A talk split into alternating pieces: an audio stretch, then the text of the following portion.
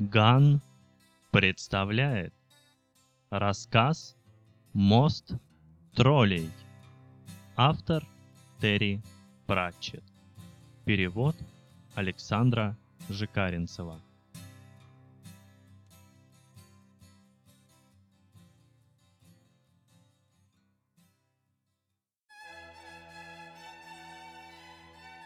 С гор дул пронизывающий ветер, наполняя воздух острыми ледяными кристалликами. В такую погоду волки из горных лесов спускаются в деревни, а в глубине чащоб взрываются замерзшие деревья. В такую погоду все нормальные люди сидят дома, перед своими очагами, и рассказывают друг другу древние предания про героев.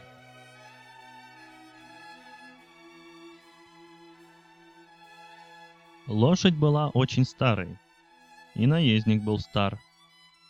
Лошадь выглядела ходячей стойкой для швабр, а человек не падал с ее спины лишь потому, что даже на это у него не было сил. Несмотря на жалящий ветер, всадник был облачен лишь в крошечный кожаный кильт, плюс грязная повязка на коленке. Всадник вынул изо рта оцаревший окурок и затушил его о ладонь. «Ага», — сказал он, — «мы почти на месте». «И что дальше?» — отозвалась лошадь. «Почти на месте. А вдруг у тебя снова голова закружится? И твоя спина? Она тебя опять подведет, а меня сожрут. Я на тебя очень обижусь». «Ничего такого не случится», — пожал плечами всадник. Он, кряхтя, спустился с лошади на холодные камни и подул на пальцы. Немного согревшись, всадник вытащил из притороченной к лошади поглажи зазубренный, как тупая пила, меч и сделал пару пробных выпадов. «Мастерство не пропьешь!» — поморщился он и прислонился к дереву. «Проклятие! Этот меч с каждым днем становится все тяжелее!» «Знаешь, завязывай-ка ты!» — посоветовала лошадь. «Тебе давно пора на пенсию. В твоем-то возрасте шастать по горам. Неправильно это?» Садник страдальчески закатил глаза. «Чертов аукцион! Никогда не покупай то, что раньше принадлежало волшебнику!» покачал головой он, обращаясь к ветру. Я осмотрел твои зубы, проверил копыта, а вот послушать тебя как-то не сообразил. Никогда не знаешь, где найдешь, где потеряешь, философски откликнулась лошадь. Коин-варвар продолжал опираться спиной о дерево. Он не был уверен, хватит ли у него сил снова выпрямиться. «За свою жизнь ты, должно быть, немало сокровищ накопил», — продолжала лошадь. Мы могли бы поехать к краю. Как тебе такая мысль? Там, кстати, тепло. Нашли бы себе уютный пляж, построили дворец. А? Что скажешь? Нет у меня никаких сокровищ, ответил Коэн. Что-то потратил, что-то пропил, что-то раздал. Нету, в общем. Но на старость ты же должен был откладывать. Честно говоря, я никогда не думал, что доживу до старости. Однажды ты умрешь, сказала лошадь. Может быть, даже сегодня. Знаю. Зачем, по-твоему, я сюда приехал? Лошадь повернулась и посмотрела вниз, в ущелье.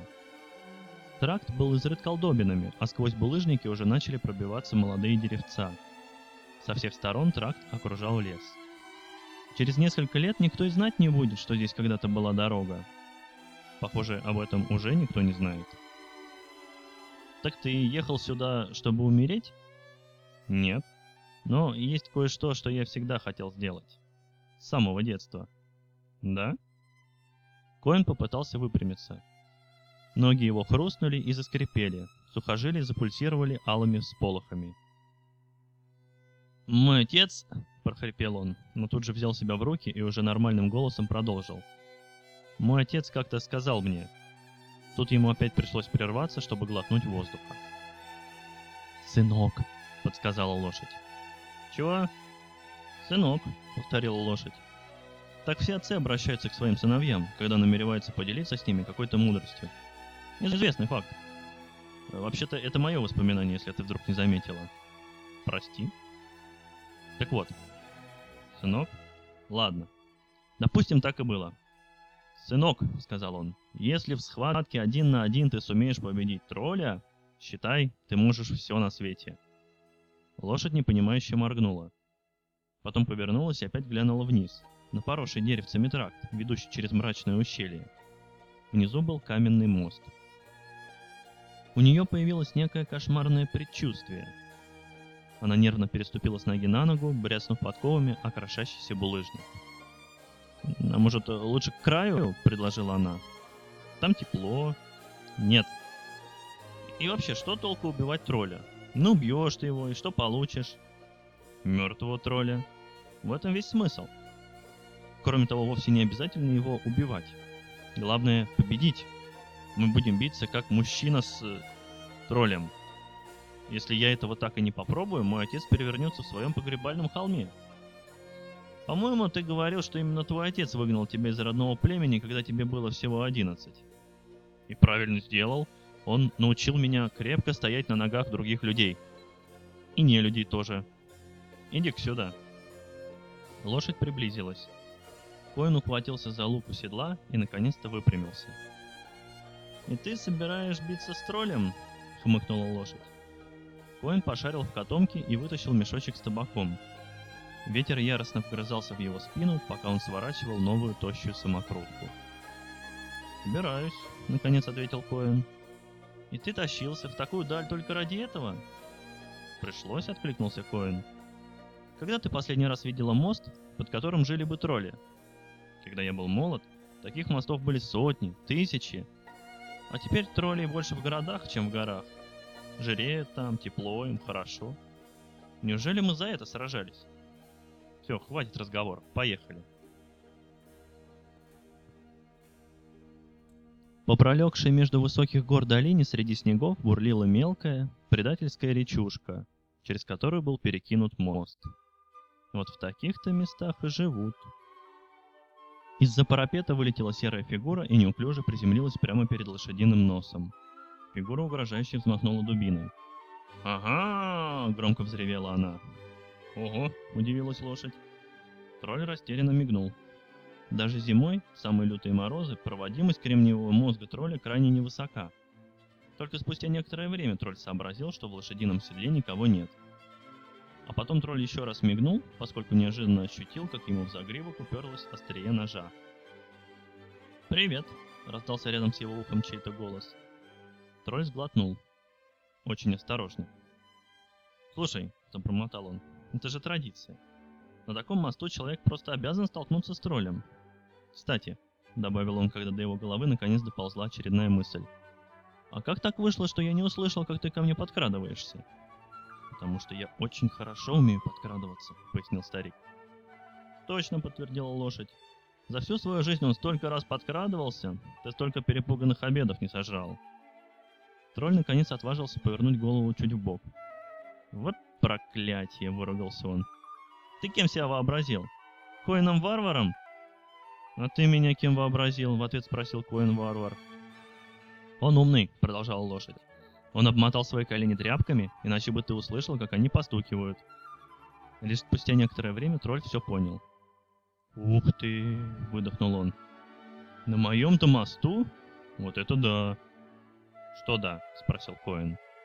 Тролль вдруг вывернулся из его захвата и отчаянно замахал руками. «Все нормально, все нормально», — тараторил он наступающему Коину. «Ты меня победил, я не спорю. Вот, вот только семью позову, ладно? Иначе мне никто не поверит». «Коин варвар! На моем-то мосту!» Его гигантская каменная грудь еще сильнее раздулась. Черт возьми, мой деверь вечно хвастает своим здоровенным деревянным мостом. Жена только об этом и говорит. Ха! Вот бы сейчас увидеть его лицо. Да что же это я? Говорю, говорю. Представляю, что ты обо мне думаешь. Хм, откликнулся Коэн. Тролль бросил дубину и схватил Коэна за руку. «Меня зовут Слюдой», — сообщил он. «Великая честь! Ты и представить себе не можешь, какая это для меня честь!» Он перегнулся через парапет. «Берил! Иди сюда! Иди те веди!» Он повернулся обратно к Коину, лицо его сияло от счастья и гордости. Берил все время зудит, мол, переезжать нам нужно, найти работу получше. А ей, наши предки уже столько поколений живут под этим мостом. Всегда были тролли под мостом смерти. Традиция, понимаешь? Гигантская троллиха, сжимая подмышками патроленку, забралась по крутому берегу на мост. Следом за ней хвостиком поднялись еще несколько маленьких троллей. Все они выстроились за спиной у отца и большими глазами уставились на Коина. «Это Берил», — представил тролль. Его жена смерила Коина злобным взглядом. А это... Он вытолкнул вперед свою хмурую маленькую копию, держащую в руках миниатюрное подобие троллей дубины. Мой сынок. Щебнем зовут. Кремень, а не пацан. Вот кто заменит меня под мостом, правда, Щебень? Смотри, сынок, это Коин-варвар. Представляешь? На нашем-то мосту. Это тебе не какие-то старые толстые мягкотелые купцы, которыми так хвалится твой дядя Колчедан, продолжал тролль, обращаясь к сыну и в то же время поглядывая с ухмылкой на свою жену. Это настоящий герой. Прям как в старину. Жена тролля внимательно оглядела Коина. «Значит, он очень богатый?» — спросила она. «Богатство тут ни при чем», — махнул лапой тролль. «Ты что, убьешь нашего папу?» — подозрительно осведомился Щебень. «Ну, конечно», — строго произнес Слюда. «Это же его работа. А потом меня прославят в песнях и преданиях. Это же Коин-варвар, не какой-нибудь деревенский придурок с вилами. Знаменитый герой. Он смотрите, куда забрался, чтобы с нами встретиться, так что ведите себя вежливо. Прости его, господин, добавил он, повернувшись к Коину. Нынешние дети. Ну, ты понимаешь. Лошадь захихикала. «Послушай», — начал было Коин. «Отец рассказывал мне про тебя, когда я был еще маленьким камешком», — перебил его слюда. Так и говорил. «Коин-варвар — настоящий пеликан нашего мира». На некоторое время воцарилось молчание. Коин гадал, при чем тут пеликан, а Берил не сводила с него каменного взгляда. «Какой-то жалкий старикашка», — наконец сообщила она. «Что в нем особенного? Если он такой героический, то почему не богатый?» «Да нет, ты не понимаешь», — запротестовал Слюда. «Так вот, чего мы всю жизнь ждали», — язвительно осведомилась Троллиха. «Столько лет торчим под этим захудалым мостом, который к тому же и течет, и кого, спрашивается, мы дожидались? Старикашку с перебинтованными коленями? Но почему и не послушалась мать? А после тебя что? Наш сын будет сидеть под этим мостом, ждать, когда его наконец прибьет следующий старикашка?» Так ты представляешь троллью жизнь? Все, мое терпение лопнуло. Ну, Берил! Ха! Ты слышал, чтобы Колчедан хоть раз поймал какого-нибудь старикашку? Не слышал. Потому что по его мосту ездят только купцы. Большие и толстые. Вот он в своей жизни кое-чего добился. А ведь он звал тебя к себе. Я скорее червей жрать буду. Червей? Ха! Когда последний раз тут проползал червяк? Эээ, встрял Коин. Слушай, по-моему, нам стоит переговорить. Опираясь на меч, он отошел в дальний конец моста. Тролль, постукивая костяшками, последовал за ним. Коин нашарил свой мешочек с табаком. Затем поднял голову и протянул троллю мешочек. «Покурим?» — предложил он. «Эта штука может тебя убить», — отозвался тролль. «Да? Но не сегодня», и не болтай там долго. Тоже мне дружка нашел. Проревел Берил со своего края моста. Тебе еще на лесопилку идти. Сланец и так на тебя ругался. Думаешь, он будет держать место специально для тебя? Слюда печально улыбнулся Коину. «Вообще-то она добрая и отзывчивая», — сказал он. «И запомни, из реки я тебя вытаскивать больше не буду», — продолжал орать Берил. Расскажи к своему новоявленному дружку, как ты резвишься с приятелями-козлами, господин Большой Тролль. Ты дружишь с козлами, удивился Коэн. Понятия не имею, о каких таких козлах она говорит, поморщился Слюда. Просто она слегка разозлилась. Закончив свою речь, Берил увела маленьких троллей обратно в темноту под мостом. «Видишь ли», — проговорил Коэн, когда они наконец остались одни, — «я вовсе не собирался тебя убивать. Лицо тролля удрученно вытянулось. «Да?» «Я думал просто скинуть тебя с моста и забрать все твои сокровища».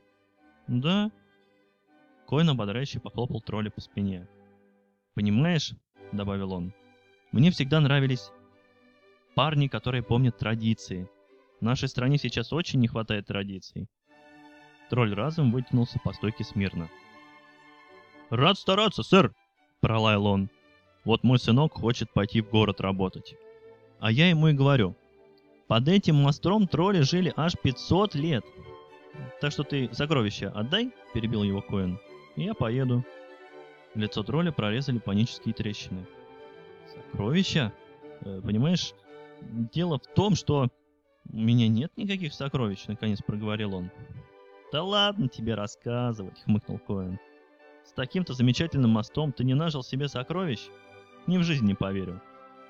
Мост действительно замечательный, только этой дорогой никто уже не пользуется, пояснил Слюда.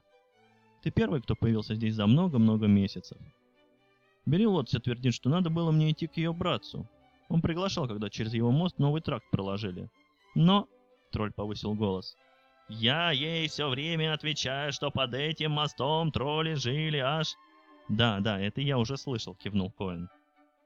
Отличный мост, честно скажу, разве что камни последнее время выпадают, продолжал тролль. А каменщики сейчас столько за работу дерут, ты не поверишь. Чертовы гномы! Никогда им не доверял. Он наклонился к Коину. Вообще-то, чтобы сводить концы с концами, мне пришлось на три дня в неделю устроиться на лесопилку к деверю. «По-моему, ты говорил, что твой деверь работает под мостом», — удивился Коэн. «Это другой. У моей жены больше братьев, чем у собаки Блох», — ответил тролль и печально возрился на бурлящую внизу реку. «Один — купец в кисловодье, древесины приторговывает. У второго — мост, а у третьего — у самого большого и толстого — лавка в горкощучье. Но скажи, разве же это работа для тролля? Ну, хоть один из них не ушел из мостового дела, пожал плечами Коэн. Не ушел? Да Колчедан целый день в будке сидит и с людей берет серебряную монету за проход. Хотя что я говорю целый день? Половину времени вообще где-то шляется. Гнома себе нанял и платит ему за то, чтобы тот в будке его подменял. Еще называет себя троллем. Издали глянешь, не тролль, Человек какой-то. Коэн, понимающе кивнул. Представляешь, взмахнул руками тролль. И мне с этими типами каждую неделю ужинать приходится. Со всеми тремя. Не выслушивать, что надо, мол, идти в лапу со временем. Тролль отвернулся от воды и грустно посмотрел на Коэна. «Вот скажи, что такого плохого в сидении под мостом?» – спросил он. «Я же тролль. Меня растили и воспитывали, чтобы я сидел под мостом. Одна надежда. Когда помру, щебень меня заменит. А что спрашивается в этом плохого? Под каждым мостом должен жить тролль. А иначе зачем все это? Для чего? Тролли человек угрюмо оперлись о парапет и снова уставились на пенную воду. «Знаешь», — медленно проговорил Коэн, — «я помню времена, когда человек мог доехать до самых клинковых гор и не встретить на своем пути ни единой живой души. Он провел пальцем по лезвию своего огромного меча. А если и встретить, то очень ненадолго. Коин швырнул в реку окурок и выпрямился. А теперь повсюду фермы. Маленькие такие фермочки, управляют ими мелкие людишки. Заборов понастроили. Куда ни глянь, фермы, заборы, да мелкие людишки. Она, конечно, права, продолжал свой внутренний монолог тролль. Всю жизнь из-под моста выскакивать, карьеры тут никакой, Разумеется, согласился Коэн. Против ферм я ничего не имею. Или против тех же фермеров. Они должны быть.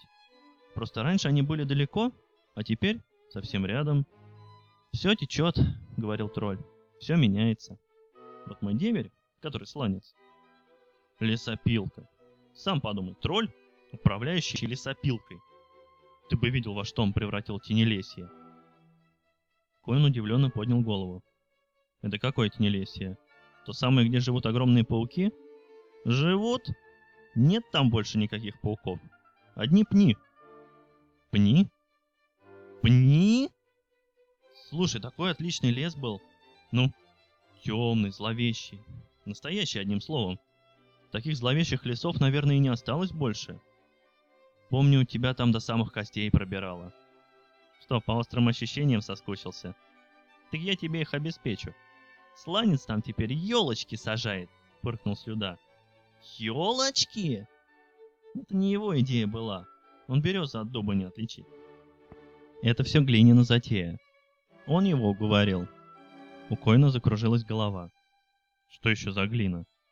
Я же рассказывал, у меня три деверя. И глина тоже в купеческом деле. Так вот, он сказал Слансу, что если землю заново озеленить, ее легче будет продать.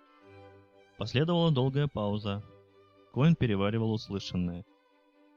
«Тенелесье нельзя продавать», — наконец промолвил он. «Оно же общее, то есть ничье?» «Во-во!» Так Глина и сказал, поскольку оно ничье, почему бы его не продать?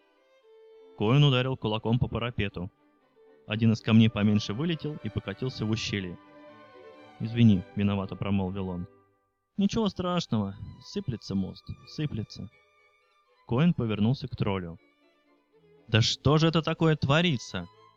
Я помню войны, что велись на этой земле. А ты? Тоже, наверное, повоевать пришлось. О да, я свое дубиной отмахал. Мы вроде сражались за светлое будущее, за справедливость и все прочее. По крайней мере, нам так говорили. Ну, лично я сражался потому, что мне так велел большой тролль с хлыстом, пожал плечами слюда. Но я понимаю, что ты имеешь в виду. Я имею в виду, мы же не за фермы эти сражались и не за елочки, а? Жалкий тролль под жалким мостом. Слюда повесил голову. Мне правда очень неудобно. Ты в такую даль тащился. Был ведь какой-то король, задумчиво промолвил Коэн, глядя на речку. Кажется, волшебники были. Насчет них я не уверен, но король точно был. Хотя я с ним ни разу не встречался. Знаешь, усмехнулся он вдруг, я даже имени его не помню. Помню, сражались мы за короля, а вот как звать его, нам так и не сказали. Примерно через полчаса лошадь Коина выехала из мрачного леса на безжизненную, продуваемую всеми ветрами вересковую пустошь. Какое-то время она шла молча, а потом спросила. «Ну и сколько ты ему дал?» «Двенадцать золотых монет». «Почему именно двенадцать?» «Потому что больше у меня не было». «Да ты совсем свихнулся». «Когда я был совсем молодым, начинающим героем-варваром», — ответил Коэн, — «под каждым мостом жил тролль. А стоило заехать в такой вот мрачный лес, как тебе на голову свалилось не меньше дюжины гоблинов». Коэн вздохнул. «Интересно, что с ними случилось?» «Ты!» — хмыкнула лошадь. «Ммм, в чем-то ты права. Но я думал, так будет всегда. Всегда будут темные леса, неприступные горы». «Слушай, сколько тебе лет?» — спросила лошадь. Понятия не имею.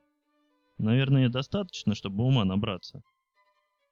Коэн лишь пожал плечами, зажег новую самокрутку, втянул дым и судорожно закашлялся, аж слезы на глаза нахлынули.